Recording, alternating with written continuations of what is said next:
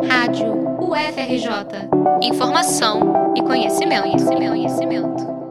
A pandemia do coronavírus terá impacto profundo não apenas no sistema de saúde, mas também na economia brasileira. A recomendação de isolamento social paralisou a maioria das atividades nos setores industrial e de serviços, tornando imprevisível o desempenho do produto interno bruto e das contas públicas.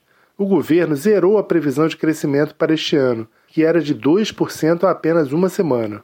Além disso, ganhou o aval do Congresso para descumprir a meta fiscal, que já previa inicialmente um déficit de 124 bilhões de reais. A professora Esther Dueck, no Instituto de Economia da UFRJ, destaca que o atual choque ocorre simultaneamente na oferta e na demanda.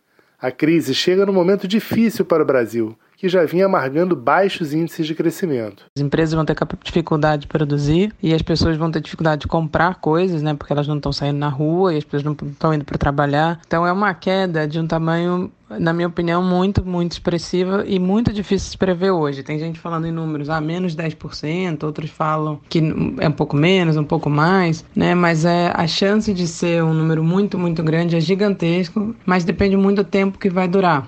Então, por exemplo, se durar só um mês, você pode ter uma queda de 10% no mês, mas durante o, depois você recupera rápido nos outros meses, porque você né, meio que compensa nos meses seguintes. Se durar 3, 4, 5, 6 meses, aí realmente o impacto vai ser absurdo, né? Para a pesquisadora, que foi chefe de assessoria econômica e secretária de Orçamento Federal do Ministério do Planejamento entre 2011 e 2016, as medidas do governo são insuficientes isso porque os 5 bilhões anunciados para a saúde foram remanejados do próprio orçamento do Ministério, e grande parte dos demais recursos se refere ao adiamento de pagamento de impostos. Não há dinheiro novo para evitar uma queda maior na economia.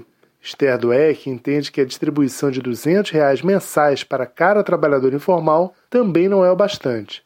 O valor é menor do que os 260 reais pagos pelo programa Bolsa Família. Com isso, a maioria vai precisar continuar trabalhando, o que promete criar dificuldades adicionais para políticas de quarentena.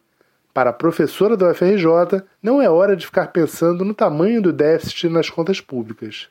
Mas no Brasil a gente tem um agravante, né, que a gente está com um governo muito paralisado para tirar o país da crise, né? Então assim, a gente já vinha crescendo baixo antes, né, e tende a continuar crescendo baixo mesmo depois de, de dessa crise. Para Esther Dueck, permitir que empresas reduzam jornadas e cortem salários pela metade é uma medida grave que vai na contramão do mundo.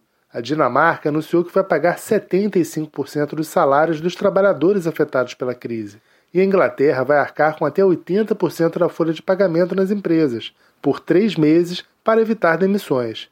Como no Brasil a renda já é muito baixa, a possibilidade de ter ainda menos dinheiro em circulação pode aprofundar a depressão econômica. No domingo à noite, dia 22 de março, o governo anunciou a edição de medida provisória que permitia às empresas suspender o pagamento dos salários por até quatro meses. Em menos de 24 horas, no entanto, diante da reação negativa, o presidente Jair Bolsonaro recuou e informou que estava retirando esse trecho do texto.